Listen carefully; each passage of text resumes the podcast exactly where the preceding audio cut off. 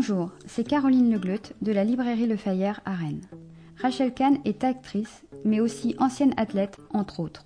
Aujourd'hui, nous recevons l'autrice.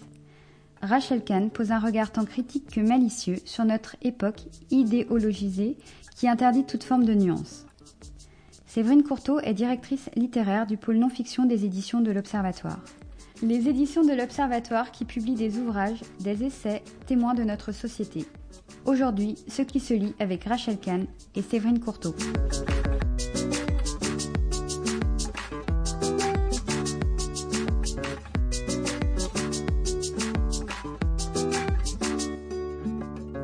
Bonjour et bienvenue dans Ce qui se lit, le podcast de la librairie Le Fayère à Rennes réalisé par Arnaud Vasmer, des entretiens durant lesquels nous vous proposons d'entendre des auteurs ou des autrices ainsi que les personnes qui les éditent. Aujourd'hui avec un livre engagé, un livre de combat appelant à sortir des postures qui enferment en raison d'une catégorie à laquelle nous appartiendrons pour se définir comme une personne à part entière. Rachel Kahn, bonjour. Bonjour. Vous êtes juriste, scénariste et actrice et l'autrice de Racé, un livre paru aux éditions de l'Observatoire dont nous parlera euh, votre éditrice euh, Séverine Courteau dans la seconde partie. Comment il est né euh, ce livre, Rachel Kahn, Racé? En fait, il est né d'une nécessité, d'un besoin, donc il y a deux ans, de parler pleinement, de parler entièrement, de parler en totalité avec mon imprévisibilité, avec mes différentes racines, parce que je ne me reconnaissais plus du tout dans les propos que j'entendais de, par ces différentes communautés, ces différents replis. Et puis j'avais besoin aussi d'écrire euh, un livre d'amour euh, à mes parents, un livre sur l'universalisme, sur la transmission, et un livre qui peut-être, je l'espère, ouvre une fenêtre vers notre réparation commune. Oui, parce que vous l'avez découpé en trois parties qui à chaque fois sont composées de mots. Effectivement, la dernière partie est plus positive puisque ce sont euh, les mots qui réparent.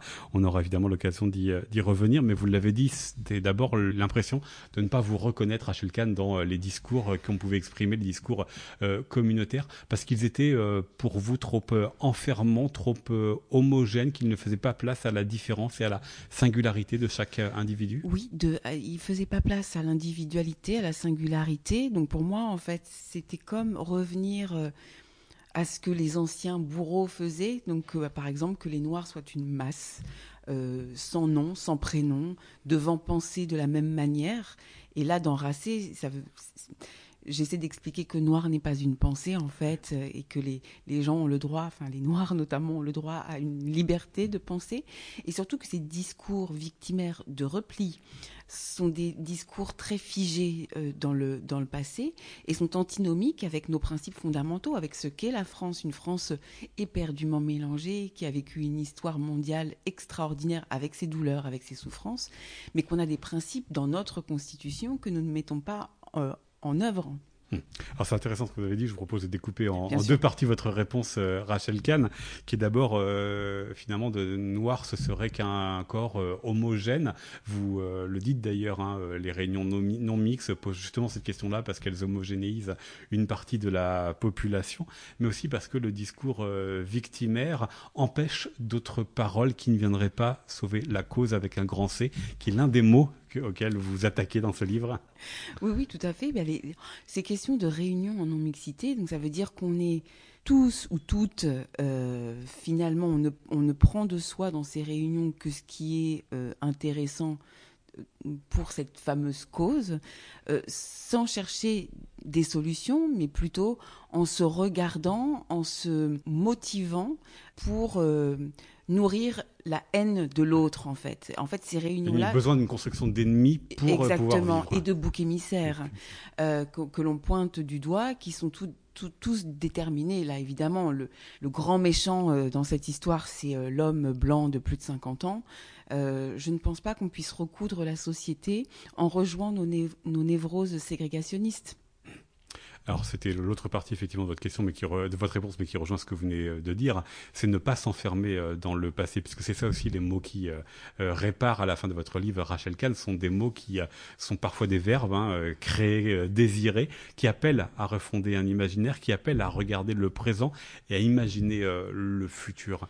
Est-ce que ça c'est compris, accepté avec les personnes avec qui vous pouvez dialoguer? Alors j'ai eu une grosse surprise avec ce livre Racé parce qu'en fait, euh, déjà, c'est un livre que je voulais euh, effectivement euh, réparateur, mais c'est un livre avec cette imprévisibilité qu'est le monde aujourd'hui, dans ce contexte de pandémie où il s'est passé énormément de choses. Notre rapport à l'espace et notre rapport au temps a été complètement bouleversé. c'est un, un, livre que je voulais très précisément de nos années, de 2020, 2021, 2022.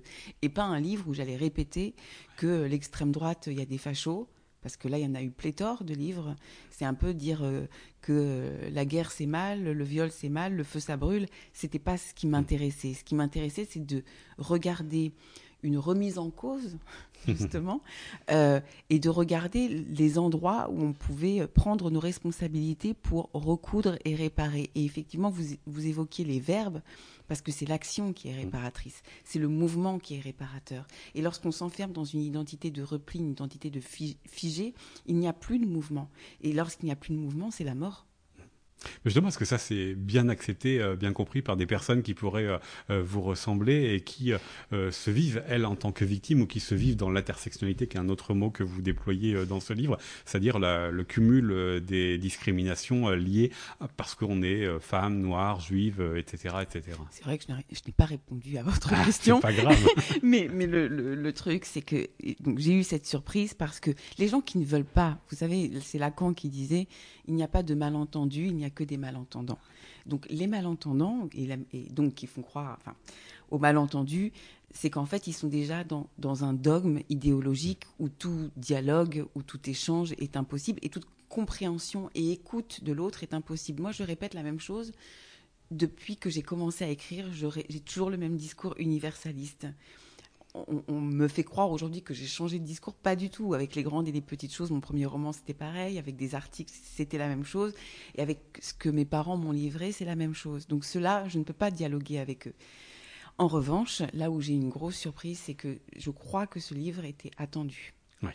Il a été attendu, c'est pour ça qu'il a été entendu, en fait. Et que les gens attendaient cette, cette parole très française, avec les coups de gueule des Français, comme je suis, mais aussi avec ce patrimoine qui fait que on va dans la complexité, on va dans les nuances, et je sais qu'il y a beaucoup de gens qui ont été euh, libérés, des gens aussi euh, euh, de différentes régions, du nord, du sud de la France, de l'est, de l'ouest, aussi des gens qui viennent d'horizons différents, qui ont été, et notamment des enfants entre guillemets métissés euh, qui euh, se sont sentis libérés euh, par, ces mots-là. Hum. Parce qu'ils avaient le sentiment qu'ils pouvaient enfin s'exprimer avec le jeu JE pleinement sans être d'abord vus comme des personnes racées, des personnes d'une certaine confession ou d'une certaine origine. Mais oui, parce qu'on a peur de parler aujourd'hui. On a peur de dire euh, des trucs sur les femmes, on a peur de dire des trucs sur les noirs, on a peur de dire euh, des trucs sur les musulmans, sur les juifs, on a peur de tout, on a peur de notre ombre en fait. Mm. Et ça c'est dramatique et c'est en fait cette victimisation qui euh, force à la culpabilisation où les gens n'arrivent plus à s'exprimer alors même que la liberté d'expression est un de nos principes les plus fondamentaux, notre liberté de conscience et ce qu'il y a de plus précieux dans l'homme, c'est affreux. Moi, c'était surtout un livre contre la peur. Alors cependant, qu'est-ce que vous faites des discriminations qui quand même ne se sont pas effacées? Et justement, les discriminations aujourd'hui, c'est elles sont une et elles n'ont pas de couleur de peau. C'est-à-dire que moi, je, ne regarde pas. Une discrimination est une discrimination. Quelqu'un qui me dit que je suis banania, c'est une discrimination. Quelqu'un qui me dit que je suis banania, c'est une discrimination. Pourquoi je dis ça deux fois? C'est parce que j'ai été pointée du doigt sous ce terme-là par des gens à la fois d'extrême gauche et d'extrême droite on est dans une, tenaille identitaire et nous, majorité des Français, universalistes, républicains, euh, avec cette foi dans la liberté de conscience, on a peur de s'exprimer. Mais aujourd'hui, très concrètement, cette histoire de Banania donnait cher à ce que je dis dans Racé. Alors, ça m'amène à la question suivante. Comment vous vous définissez, comment vous vous présentez? Je vous ai présenté au début de l'interview, Rachel Kahn, comme étant juriste, actrice, scénariste, autrice. J'aurais pu vous présenter comme étant une femme noire, euh, juive, mais vous-même, quand on vous demande qui vous êtes, comment vous vous présentez? Eh bien, je, dis Rachel Kahn. C'est peut-être prétentieux, hein, Mais je pense qu'on oublie toujours de, dire son nom et son prénom et qu'on laisse plus d'importance finalement à soit la question de race, religieuse, de son genre ou de ce que l'on fait. En fait, ce qui est bien avec une signature Rachel Kahn ou, ou la vôtre, euh, c'est qu'en fait, on, peut être libre d'être à chaque instant. Et finalement, c'est biblique, c'est que je, suis ce que je serai, mais je vais garder mon nom. Alors c'est un livre, euh, je l'ai dit que vous avez découpé en, trois parties, trois groupes de mots, les mots qui séparent, les mots euh, fourre-tout qui ne vont nulle part, et puis enfin la partie plus positive qui sont des mots qui réparent. Et je dois avouer que les premiers mots de cette dernière partie m'ont surpris, euh, Rachel Kahn, intimité, silence, invisible. Alors certes, ils indiquent des mots retour à, soi, mais aussi des mots de disparition, des mots d'effacement, même si, évidemment, pour écouter l'autre, il vaut mieux être silencieux un, temps. Avant d'arriver au verbe, ces trois mots-là, pourquoi vous les avez choisis? Déjà parce que l'intimité a une profondeur euh, infinie et qu'il y a beaucoup de personnes, en fait, justement, des militants complètement euh, azimutés, complètement zombies euh, dans leur dogme woke, qui n'ont plus accès à leur intimité. Et c'est terrible. Moi, je, vais beaucoup en détention. Mmh. Et en fait, l'intimité, c'est ce qui permet de tenir. C'est la, la, seule partie de notre liberté. Et ce qu'il y a dans l'invisible, dans l'intimité, dans l'indicible. Déjà, ce sont des matières, ce sont nos couleurs en tant que, en tant qu'artiste, en fait. C'est vraiment nos outils en tant qu'artiste, cet invisible, ce qui ne, ce qui ne se voit pas à l'œil nu, euh, ce qui vous offrira toujours des surprises, ce qui vous offrira de l'inattendu. Et surtout, c'est euh, une infinité. L'invisible est infini, l'intime est infini, l'indicible est infini. Et c'est ce qui est différent finalement de la religion, le genre, la race. Nous sommes mortels. Nous sommes mortels, mais dans ces endroits-là de l'indicible et de l'intimité, c'est l'âme qui continue de, se déployer à l'infini. Alors il y a ces euh, mots-là, et puis ensuite il y a ces verbes créer, euh, désirer. C'est ça qui était l'enjeu pour vous en écrivant euh, Racé, outre de vous attaquer à, quelques mots, Rachel Kahn, et puis d'en proposer de nouveaux, de proposer un nouvel imaginaire d'un monde désirable, mais d'un monde désirable pour tous. Exactement. Désirable pour tous. Et que nous puissions faire en sorte que par rapport aux discriminations, nous soyons tous mobilisés face à l'intolérance, face aux discriminations. Les crimes contre l'humanité concernent l'humanité. Et ça, on l'a oublié. Aujourd'hui, les crimes contre l'humanité devraient être des propriétés. L'esclavage concernerait strictement les Noirs. Et, et c'est ce pourquoi il faudrait faire des réunions en non-mixité, puisqu'en fait, ce sont que les concernés qui seraient euh, aptes euh, et qui auraient le droit de s'exprimer là-dessus. Ça, c'est honteux. C'est-à-dire que, en fait, chaque euh, discrimination doit nous révéler nos parties d'humanité en nous pour que nous puissions tous être mobilisés contre notre, notre ennemi aussi, parce qu'on est à la fois victime et bourreau dans le même temps. On est à la fois éperdu de liberté, mais aussi profondément intolérant. Et comment on fait pour nous-mêmes nous réparer et euh, sanctuariser ce, bourreau qui est en nous. Euh, et effectivement, moi, les, sur les, les, verbes, euh, c'était pour continuer d'agir et continuer d'être en mouvement, parce que c'est ce mouvement qui fait qu'on n'est pas dans ces identités complètement figées et qui ne, qui, qui ne mènent à rien et qui nous séparent et qui nous déchirent. Euh, et on parlait des douleurs euh, tout à l'heure. Les douleurs sont inconsolables de toute façon. On ne va pas faire des réunions en, non-mixité pour dire que euh, voilà, on a mal et on souffre. Oui, mais ça, c'est depuis 200 ans, 300 ans que c'est la même chose. Et qu'est-ce qu'on fait après? Sinon, vous, vous seriez enfermé effectivement dans ce que vous écrivez dans votre livre, hein, ces trois grands euh, passifs dans l'histoire que sont euh, la Shoah, l'esclavage et puis la domination coloniale, et vous refusez de vous enfermer là-dedans. Bah, sinon, je fais plus rien. Ah sinon, j'écris plus de livres. surtout, sinon, je ne peux plus vivre, je ne peux pas m'occuper de mes enfants, je ne peux plus aimer. Et puis, il y a ce truc de reconnaissance par rapport à l'histoire. On a quand même euh, des arrière-arrière-grands-parents, des grands-parents et nos propres parents qui se sont battus pour, euh, que nous puissions vivre et se faire croire euh, que nous souffrons comme les esclaves ou comme les déportés, c'est faux. Je ne suis pas mon grand-père, je n'ai pas vécu les mêmes choses que mon grand-père, ni que ma mère qui a été cachée pendant la guerre. Donc c'est ce truc très mal placé de victimisation aussi qui est insupportable. Alors vous avez dit euh, dans la réponse précédente, Rachel Kahn, vous avez utilisé le mot de mouvement. Et ce mot, il est très important dans le dernier mot que vous avez choisi euh, dans Racé, qui est le mot de créolisation. Alors je ne peux pas m'empêcher, euh, puisque nous enregistrons cette interview à Étonnant Voyageur, de faire mention à Edouard Glissant, puisqu'il a été souvent invité, puis voilà, vous-même vous, l'avez bien connu. C'est un peu la deuxième figure tutélaire de ce livre. Il y a Romain Gary de manière abondante, voire très, très, très abondante. Et puis, il y a Édouard Glissant qui vous est très important pour la créolisation. Expliquez-nous en quoi ce mot, il vous est important, mot dont vous reconnaissez, et je dois dire que quand j'ai rencontré euh, Édouard Glissant il y a quelques années, je, je partageais exactement votre sentiment, je ne le comprenais pas bien. En quoi c'est un mouvement et un mouvement positif? Oui. Alors c'est vrai que Romain Gary, c'est mon fil rouge parce que voilà, c'est une révérence à ses, à ses vies, ses identités, etc. Édouard Glissant, et d'ailleurs je, le dis très clairement, c'est que je, lui en veux beaucoup de cette complexité. Euh, en tout cas, je lui en veux beaucoup de... C'est difficile parce qu'en même temps, il a les mots justes. Donc pour avoir la pensée juste, elle est obligatoirement complexe. C'est-à-dire entre le fond et la forme, il nous dit que chacun d'entre nous, nous sommes des êtres complexes, et il le dit de manière complexe. C'est-à-dire cette complexité est une. ça rend un peu hermétique. Et euh, ça rend exactement. Sauf qu'en fait, les gens aujourd'hui, et c'est repris à la fois par l'extrême droite et l'extrême gauche, parlent de créolisation sans savoir ce qu'est la pensée d'Édouard Glissant. La pensée d'Édouard Glissant, c'est une identité en mouvement, où en fait il a ouvert l'identité, non pas comme un identique, comme ces replis identitaires veulent qu'on soit tous identiques, mais comme une ouverture au monde pour livrer cette identité dans un mouvement. Et en fait, ce qui est magique là quand je vous parle, c'est qu'on puisse regarder ce rivage et qu'on puisse regarder la mer. C'est-à-dire qu'en fait, c'est pas pour rien qu'on soit en Bretagne et pour parler de glissant et de racé, c'est que on se trouve à l'endroit d'une côte et on est tout de suite appelé vers l'autre côte, vers l'ailleurs. Et c'est ça notre identité. Notre identité veut être transcendée, veut être en mouvement, veut traverser les mers.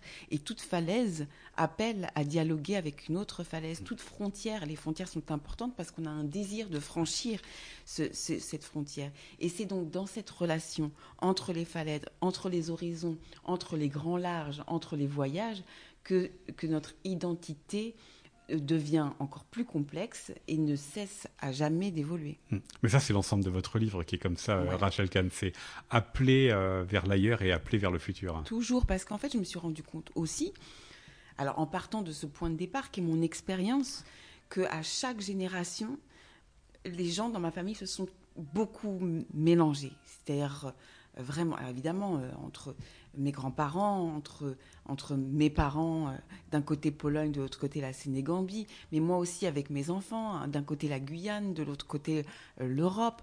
Et donc, on est, on est aussi tous issus de ces relations en mouvement de ce monde. Et c'est ça que j'avais envie de dire, qui était complètement antinomique. Aujourd'hui, on est dans un monde où on a, on a vécu. On a figé toutes les identités. Euh, hein. Alors, même que sans cesse, depuis en plus avec la pandémie, on est avec Wuhan, on est dans les variants indiens, on est dans une mutation et nous sommes des mutations profondes. Mes questions de, de pédigré, c'était un peu des alibis pour raconter que l'humanité est comme ça depuis des siècles et qu'on veut nous faire croire à quelque chose qui n'est pas réel. Alors dans euh, ces podcasts, Rachel Kahn, nous intéressons aussi à la manière dont les auteurs et les autrices travaillent avec les personnes qui les éditent. Ici, euh, Séverine Courteau euh, aux éditions de l'Observatoire. Et j'aimerais savoir ce que vous attendez de votre éditrice. Le travail était vraiment extra parce que je me sentais en liberté. Et c'est vrai qu'elle m'a, elle m'a drivé comme euh, mon coach sportif euh, me, me. J'aime la rigolade, j'aime l'humour. Euh, j'ai ce côté justement parce qu'il y a des douleurs qui sont présentes et j'aime les transcender avec beaucoup d'humour. Et donc j'attendais qu'elle me mette vraiment sur un chemin de A à Z. Sinon, je partais un, petit peu dans tous les sens. Et d'ailleurs, la première fois que je lui ai envoyé mon manuscrit, mon manuscrit elle m'a répondu par mail, genre, tu pourrais faire genre les grosses têtes, poète poète badaboum, quoi. Parce qu'il y avait tellement de blagues pour dire. Et en fait, on a, c'est pas que j'attendais quelque chose, mais c'est qu'elle a répondu à mes attentes quand elle venait. Hmm. Pourquoi est-ce que vous avez euh, choisi de lui adresser euh, votre texte? Parce qu'il y a quelque chose quand même qui est particulier dans votre bibliographie Rachel Kahn. C'est votre quatrième livre. Alors il y en a eu deux collectifs, mais quatre livres, quatre éditeurs différents. Oui, c'est vrai. Ah, bah, vous me faites penser à ça. Bah, vous voyez, c'est que profondément dans ma vie, je, suis racée. C'est-à-dire qu'en fait, je, c'est, le multiple des relations. Ça, puis ça s'est fait avec la vie. C'est pas vraiment quelque chose que j'ai choisi. Tous mes métiers, toutes mes disciplines, tous les éditeurs, c'est vrai que euh, c'est des expériences. Euh, de vie, j'ai pas fait attention, mais je suis fidèle. Hein. C'est pas, c'est pas parce qu'on est multiple qu'on est infidèle, voilà. Absolument. Alors, bon, je dois avouer qu'exceptionnellement, on a fait les choses à, l'inverse. C'est-à-dire que j'ai d'abord interrogé euh, Séverine Courtois. Elle nous a dit ah. aussi qu'il y avait quand même un lien euh, pour lequel vous étiez venu à l'Observatoire. Oui. C'était Raphaël Antoven. Euh, absolument. C'était Raphaël. En fait, le livre est né de de la relation avec l'éditrice et Raphaël, issue d'une conversation où en fait ça m'est apparu comme ça de travailler sur les mots. Et moi j'aime bien quand ça se passe comme ça dans la relation. C'était pas, c'était pas, j'ai pas envoyé ce manuscrit sans connaître, mais la relation était déjà présente. Mmh. Et, ça, c'est toujours intéressant. Ça, c'est toujours. Alors parfois ça se passe pas comme ça, la relation vient après évidemment, hein. mais là ça s'est passé comme ça et je crois que c'est pas innocent effectivement. J'avais comme un parrain comme ça euh, euh, qui m'a mis en lien avec euh, Muriel Béer et Séverine et, c'est extra. C'est aussi parce que vous vous reconnaissiez dans ce que publie par ailleurs cette maison édition, l'Observatoire? Dans sa diversité, c'est-à-dire que là, ah, effectivement, je, me reconnais parce que c'est de la poétique politique. Il y a à la fois beaucoup de romanciers, mais beaucoup d'essayistes droite, gauche. On est dans une émulation de la pensée. C'est comme ça, comme ça que ça s'est passé aussi avec Raphaël, et Antoven et, euh, et Muriel Beyer. C'est que, en fait, on était dans, dans, une recherche, dans un dîner, des gros sujets de, de société et sans être forcément d'accord. Donc oui, je me reconnais beaucoup. Et puis c'est, il y a ce mot euh, observatoire. C'est comme ce, ce, ce, laboratoire. Enfin, Racé, je l'ai appréhendé vraiment comme un laboratoire sur les mots. Il y a une question aussi euh, qui n'est pas forcément toujours très simple, c'est la question des, références. Que je l'ai dit, il y, a, il y a Romain Gary qui est extrêmement présent, il y a Edouard Glissant, il y en a beaucoup d'autres, et donc il y a des notes en bas de page qui vont euh, appuyer euh, votre texte. là, je suis peut-être un peu dans une question un peu technique, mais comment est-ce que vous les avez jaugés Comment est-ce que vous avez évalué pour à la fois qu'ils appuient votre texte, mais en même temps qu'ils ne le rendent pas illisible, le, texte? Ça, je voulais pas du tout, du tout d'un essai qui ne me ressemble pas, et je ne voulais pas du tout d'une thèse avec plus de notes de bas de page que le. moi, personnellement, je n'arrive pas à, suivre ce genre de texte-là, même s'il fallait bien les suivre à la fac quand on faisait des, travaux, des, travaux de recherche. je l'ai fait vraiment à l'intuition et je l'ai fait vraiment avec le désir que certains auteurs soient dans ce texte-là, euh, pas autrement. Mm. Et donc là, Romain Gary, Edouard Glissant sont des gens qui sont imposés, et les autres sont des gens qui sont imposés à vous naturellement? Dans ma vie. Dans votre dans ma, dans, ma vie d'abord, avant d'être dans. C'est vraiment un livre d'expérience de vie et de ce, truc de laboratoire. C'est comme si en fait j'avais testé quelque chose de ma propre vie sur un échantillon que j'ai tenté de, de, de, partager au monde en fait euh, entier.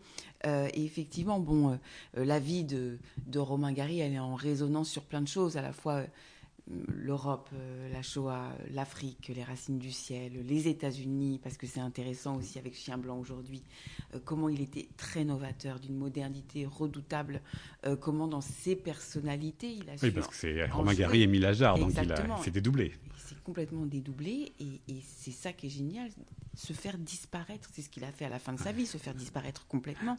Mais c'est ça le problème de ces identitaires, c'est qu'ils ont un tel ego qu'ils n'arrivent pas à se faire disparaître et que surtout ils ont un tel ego que les réunions entre eux doivent leur ressembler. Une vraie réunion en non-mixité, c'est une réunion qu'on fait devant son miroir, avec soi-même, parce qu'on se dit, ah ben voilà, on est très précisément avec la personne qui nous ressemble le plus. Simplement, il y a toujours l'autre en nous. Et Émile Ajar et Romain Gary, il a fait avec l'autre, mais avec les multiplicités de l'autre en lui, au point de tromper tout le monde avec son écriture. Absolument, parce qu'il a réussi, sous ces deux noms, à avoir à chaque fois un Goncourt. votre livre s'appelle Racé, les par édition euh, de l'Observatoire, dont votre éditrice Séverine Courteau nous parlera dans un instant. Rachel Kahn, un grand merci à vous. Merci à vous.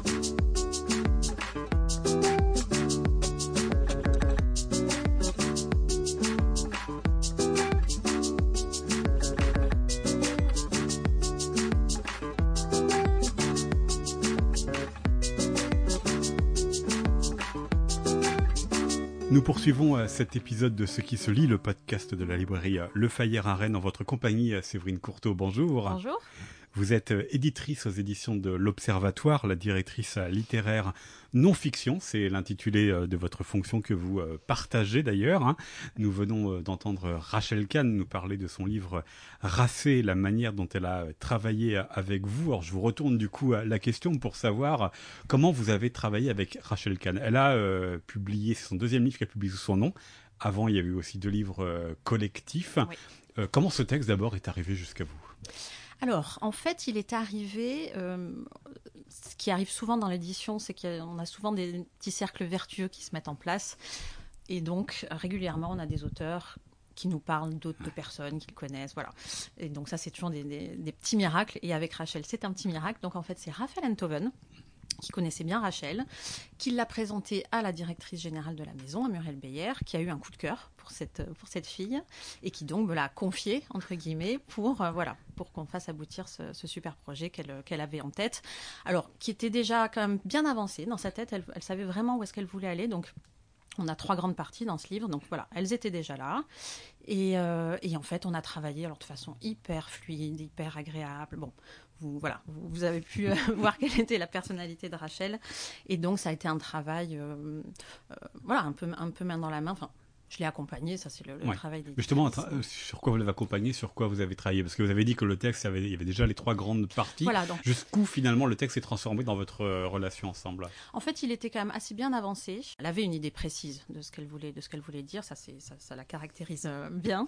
Donc, on a surtout fait du fignolage. Voilà, plus dans le, dans le style. Euh, Rachel est une femme très euh, est très drôle, elle est très rigolote. Ça se, voilà, ça se voit, ça se sent tout le temps. Euh, euh, donc, on, en rit encore ensemble toutes les deux, mais c'est vrai qu'elle a le calembour ou le, ou le, jeu de mots assez, assez facile. Et donc, de temps en temps, je disais, bon, euh, ça peut-être mollo, mollo sur ce genre de, voilà, sur les petites blagues. Et, donc, ça, on a, on a beaucoup ri d'ailleurs, en, voilà, justement, en fignolant le texte. Parce que c'est pas un texte très drôle, même si elle le dit, effectivement, qu'elle manie l'humour et parfois l'humour un peu comme, comme résistance, oui. on nomme le sens Elle, elle s'écrit dans le texte, mais c'est pas un texte qui prête à rire, parce que c'est un texte de combat, un texte d'engagement. Justement, alors voilà, et, c'était l'équilibre qu'on voulait, qu'on voulait trouver. Euh, comme c'est très incarné, il fallait de toute façon qu'on la retrouve. Donc avec ce ton quand même assez, voilà, ça, coule bien et avec petites choses un peu pas drôles, mais en tout cas voilà avec de, de l'esprit, ça c'est sûr. On voulait garder ça, mais voilà, sans tomber dans le dans le potage euh, qui, bon, qui effectivement euh, si moins ce, au, genre de sujet qu'elle qu'elle souhaitait aborder. C'est aussi un, texte racé de, Rachel Kahn qui euh, fait référence à de nombreux textes, de nombreux auteurs. Alors, un principalement qui est Romain Gary, Émile Ajar, mais voilà, il y a de nombreuses références, quelques notes en, bas de page. Ça, c'était aussi le fruit d'un travail parce que ces notes en bas de page, elles peuvent être doubles. C'est à la fois les, les références qui encouragent à les lire et qui porte parfois le propos, mais parfois ça peut être aussi un obstacle à la compréhension, à la lisibilité euh, du texte. Oui, c'est sûr que les, références, euh, Rachel y tenait énormément, et d'ailleurs c'est euh, comme beaucoup d'auteurs, enfin, je pense qu'illustrer son propos en allant chercher comme ça chez les uns, chez les autres, surtout chez de grands penseurs comme, euh, comme Romain Gary, c'est voilà, c'est une chance, c'est important. Après, voilà, dans l'édition, de toute façon, par correction, on cite toujours les, auteurs que voilà. L'idée, c'est de pas trop en mettre, parce qu'effectivement, ça peut devenir un peu un peu rébarbatif pour le lecteur. Donc voilà, on a essayé de trouver la bonne le bon dosage pour, euh, voilà, pour rendre hommage à ce, à ce grand penseur qui est, qui est Gary ou, enfin, ou à d'autres, mais voilà, sans, sans alourdir le texte. Voilà, sans fatiguer le, le, lecteur, euh, parce qu'on a, voilà, c'est un témoignage, mais en même temps, il y a une vraie réflexion. Donc, voilà, comme, comme pour un essai, c'est vrai que quelques, quelques citations, c'est euh, important.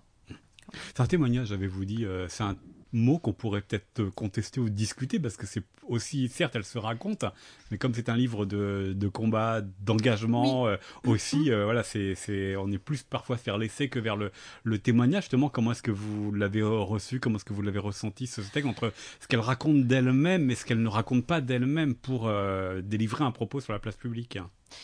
Alors en fait, c'est, je pense que c'est un joyeux mélange finalement ce, ce livre. le côté témoin, c'est, voilà, c'est très incarné. C'est, c'est, pas que tout l'intérêt du, du livre est, là-dedans, mais elle dit d'où elle parle et c'est à partir de cela qu'elle écrit ce livre. D'où cette longue introduction. Ça en y tenait vraiment à ce qu'elle se, qu'elle se raconte, qu'elle, euh, parce que c'est voilà, c'est d'où elle vient qui, qui fait d'elle ce qu'elle est aujourd'hui, et donc son, par, voilà, son parcours donc aujourd'hui, euh, etc. Mais euh, donc ça c'est la partie effectivement témoignage, et, de toute façon tout, tout, le livre est saupoudré comme ça de, de voilà d'expériences qu'elle a eues, donc plus ou moins plus ou moins drôle évidemment. Et mais effectivement il y a une vraie réflexion, il y a une vraie réflexion derrière qui, fait qu'on est un peu, oui, on est un peu dans l'essai. Mais donc ça fait un livre un peu peut-être hybride, mais qui, c'est pas grave s'il n'est pas dans une case. En fait, c'est, je pense que c'est toute la richesse. En même temps, ça, euh, ça correspond au propos de pas être dans une case. Exactement. pas être enfermé dans une case. Exactement. Donc voilà, ça, ça lui va, ça lui va très bien. C'est un livre, donc, euh, Séverine Courteau, que vous euh, publiez aux éditions de l'Observatoire. En quoi, pour vous, ce livre et ce propos de Rachel Kahn, il semble correspondre à la ligne éditoriale des éditions de, l'Observatoire, qui euh, mêle aussi une partie fiction et une partie non-fiction, qui sont faites de témoignages, qui sont faites d'essais, de documents? Je pense que, en tout cas pour cette année, ce livre Racé, c'est il fait partie des, des, livres qui représentent le mieux la maison je pense. Parce qu'il est engagé, parce qu'il est incarné, parce qu'il participe au débat. Et ça, le débat d'idées, ça c'est vraiment l'ADN de la maison, qui est porté par Muriel Beyer, donc la, directrice et la créatrice de la maison depuis, depuis toujours. On a la chance en plus voilà, que ce livre soit, soit, soit un succès. il est dans l'air du temps, il est voilà, donc ça on est, on est, on est plus que ravis.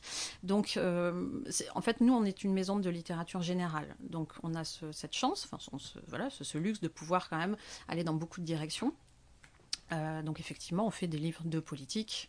On a des grands, grands hommes politiques qui ont signé chez nous, euh, des livres d'économie, des livres de philosophie et voilà et des documents de société ou des, des, choses peut-être un peu plus euh, voilà un petit peu plus différentes comme comme le livre de Rachel. Mais mais voilà donc ça fait une, sorte de, panel assez large et on fait des romans une quinzaine par an. Donc s'occupe ma collègue directrice littéraire Dana Burlac. On fait un peu de tout. Ça pose aussi la question de l'engagement, euh, quelle, quelle, ligne éditoriale, quelle mm. idéologie euh, porter, enfin en quoi ce livre-là représente justement ce que vous faites à, l'Observatoire? Ben, pour nous, ce qui va un peu contre le contre un discours euh, qu'on entend assez souvent. Oui, je pense que donc le débat d'idées, ça c'est sûr, c'est vraiment au centre de ce qu'on de ce qu'on veut faire. Et la maison et nos auteurs, enfin ça c'est la volonté de Muriel Beyer depuis le depuis le début, c'est que si vous voyez un peu. Euh, Là on est entouré entouré de livres. Voilà. il y a du Luc Ferry, vu qu'il y a du Beck BD, il y a du Muriel Pénicaud, Raphaël Enthoven. Mais euh, mais voilà, et vous avez vous avez Sonia Mabrouk, vous avez Mohamed Sifawi, euh, ça sont les auteurs. alors ça sont des, des, livres qui viennent de qui viennent de Raphaël Enthoven, euh, bien sûr, qui est un auteur fidèle. Euh, je pense que ce sont ces auteurs qui font le socle un peu de, la maison. Euh, cette, ce positionnement universaliste, républicain, ça, c'est quelque chose qui, nous importe, euh, qui nous importe énormément. Et pourtant, c'est des auteurs qui sont, euh, pour certains d'entre eux, contestés, voire très contestés. Je pense à Mohamed Tifawi, je pense à Luc Ferry, je pense à Sonia Mabrouk que vous citez, et il suffit de voir comment un livre est, reçu, justement. comment est-ce que vous, vous envisagez cela, le fait que ce sont des livres, des auteurs qui sont discutés et disputés? Alors nous, on est, on est, on est d'une sérénité absolue par rapport à ça. Euh, parce que déjà, voilà, ce sont des auteurs qu'on aime, qu'on soutient, avec lesquels on est, on, est quand même assez, d'accord. Alors, ils sont peut-être un peu critiqués, enfin, oui, mais ce sont des livres qui marchent, qui marchent même très bien, euh, avec un très bel accueil dans les médias. Euh, tout média tout média confondu. Donc voilà, moi les, critiques, pourquoi pas? Enfin c'est ça, ça fait ça fait partie du débat d'idées. Hein. Mais mais bon, si les réseaux sociaux veulent s'exciter sur. Euh, je ne pensais pas forcément aux réseaux sociaux, mais ce sont des livres qui sont là aussi pour créer euh, une polémique, pas juste pour la polémique, qui sont là aussi pour évidemment pour euh, participer du, débat d'idées, mais c'est aussi des livres qui sont là pour remuer quelque chose. Oui, ah oui, tout à fait. Et, et c'est là effectivement quand justement quand ça secoue un peu le euh, nous, c'est là qu'on est ravis. Parce que justement, voilà, ça participe à ce fameux débat d'idées qui nous, qui nous tient à cœur. Donc, euh, plus il y a de, oui, plus il y a de réactions, mieux c'est. Elles sont, elles sont plutôt excellentes, mais, euh, mais quand il y a des, oui, s'il y a des débats, nous on est derrière nos auteurs qui savent parfaitement s'en sortir et se défendre. Donc, non, non, au contraire, c'est une grande joie de justement d'aider ce genre de personnalité, ce genre de voix à, à porter, voilà. C'est ça pour, euh, selon vous, euh, Séverine qui à l'Observatoire caractérise cette partie euh, document essai, être porté par des personnalités médiatiques, c'est-à-dire des livres qui vont faire débat et qui vont faire le débat? D'une partie, bien sûr. Ça, c'est. Voilà, quand on a une, Sonia Mabrouk qui, en ce moment, elle est dans tous les médias, les, ventes sont, excellentes, oui, ça, c'est.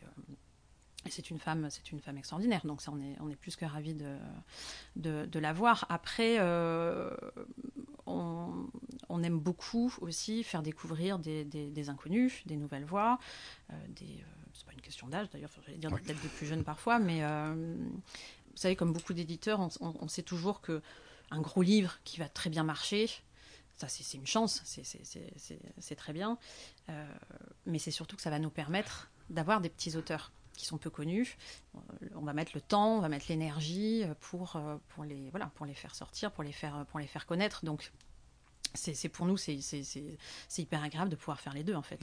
Les gros auteurs qui, qui marchent très bien et, et des, petits auteurs qu'on espère évidemment pouvoir, voilà, pouvoir lancer et, et, faire connaître au, plus, au plus grand nombre. Qu'est-ce qu'il doit y avoir chez un auteur ou chez un texte pour que vous l'éditiez chez vous, euh, Séverine Courteau? Ah. Outre la euh, cooptation dont vous avez parlé au tout début pour Rachel Kahn. La chose basique, évidemment, il faut qu'il soit dans notre ligne éditoriale. Ça, c'est toujours important pour un éditeur de respecter sa ligne éditoriale. Alors, comment vous la définiriez? Donc, nous, c'est avant tout grand public. Voilà, on, est, on fait de la littérature générale et grand public. Moi, je dis souvent à mes auteurs, je me considère un peu comme le public cible. C'est-à-dire que je touche un peu à tout, parce que je m'occupe de, titres de, philosophie, d'économie, de, politique ou de, société, mais je n'ai pas fait d'études de philosophie. Ça rejoint ce qu'on dit tout à l'heure sur les notes de bas de page à propos du livre de Rachel Kahn. Voilà. Il faut que ce soit référencé, mais en même temps, il faut que le texte soit lisible et compréhensible immédiatement. Exactement. Donc avec les années, voilà, je pense que j'ai une, assez bonne vision de, pas mal de, sujets, mais en gros, dès que je ne comprends plus, je dis à l'auteur, là, là, ça va pas. Là, on n'est est, plus assez grand public. Donc voilà, ça, fait partie des, choses euh, euh, finalement assez, évidentes. Et voilà, et donc après, c'est. Alors, être éditeur, il y a aussi beaucoup de, subjectivité, hein, forcément. Donc, il y a cette grande ligne éditoriale, voilà qui est tracée par, la, direction. Hein. c'est Muriel Beyer qui a voulu cette maison euh, comme ça. Après, euh, chacun de nous, là, en, tant qu'éditeur, c'est sûr qu'on a, un, on a un ressenti, on a une, analyse un peu voilà, factuelle. Est-ce que le texte est bon? Est-ce que l'auteur est, légitime? Est-ce qu'il y croit? Est-ce qu'il écrit bien? Enfin voilà, il y a plein de petits paramètres comme ça. Et puis après, il y a ce que nous, on, ce que nous on ressent. On accroche ou pas. Euh, c'est plus, ça vous semble plus compliqué à expliquer. C'est plus de l'ordre de l'intuitif. Oui, oui. Alors c'est sûrement encore plus difficile pour mes collègues euh, de littérature, parce que là c'est vraiment là c'est bon. Euh, d'une éditrice à l'autre, d'un éditeur à l'autre, c'est sûr que l'accueil ne, sera pas le même pour un roman. Nous, en, non-fiction, c'est vrai que c'est déjà un peu plus bon. on n'est pas, on n'est pas au lycée, mais en général, il y a un plan, on, voilà, on voit où, va l'auteur. Et voilà, donc c'est, oui, pas forcément facile à expliquer. Je pense que c'est plein de paramètres. Il y a de l'humain beaucoup. Il faut que ça, accroche, ça accroche avec, avec l'auteur. Plus on est en confiance dès le début, plus le, travail sera, sera évidemment facile. Voilà, donc parmi euh, vos livres, on trouve Racé de Rachel Kahn, par éditions de l'Observatoire euh, Séverine Courteau. Merci beaucoup. Merci à vous. C'est un podcast réalisé par Arnaud Vasmer pour la librairie Le Fayère à Rennes.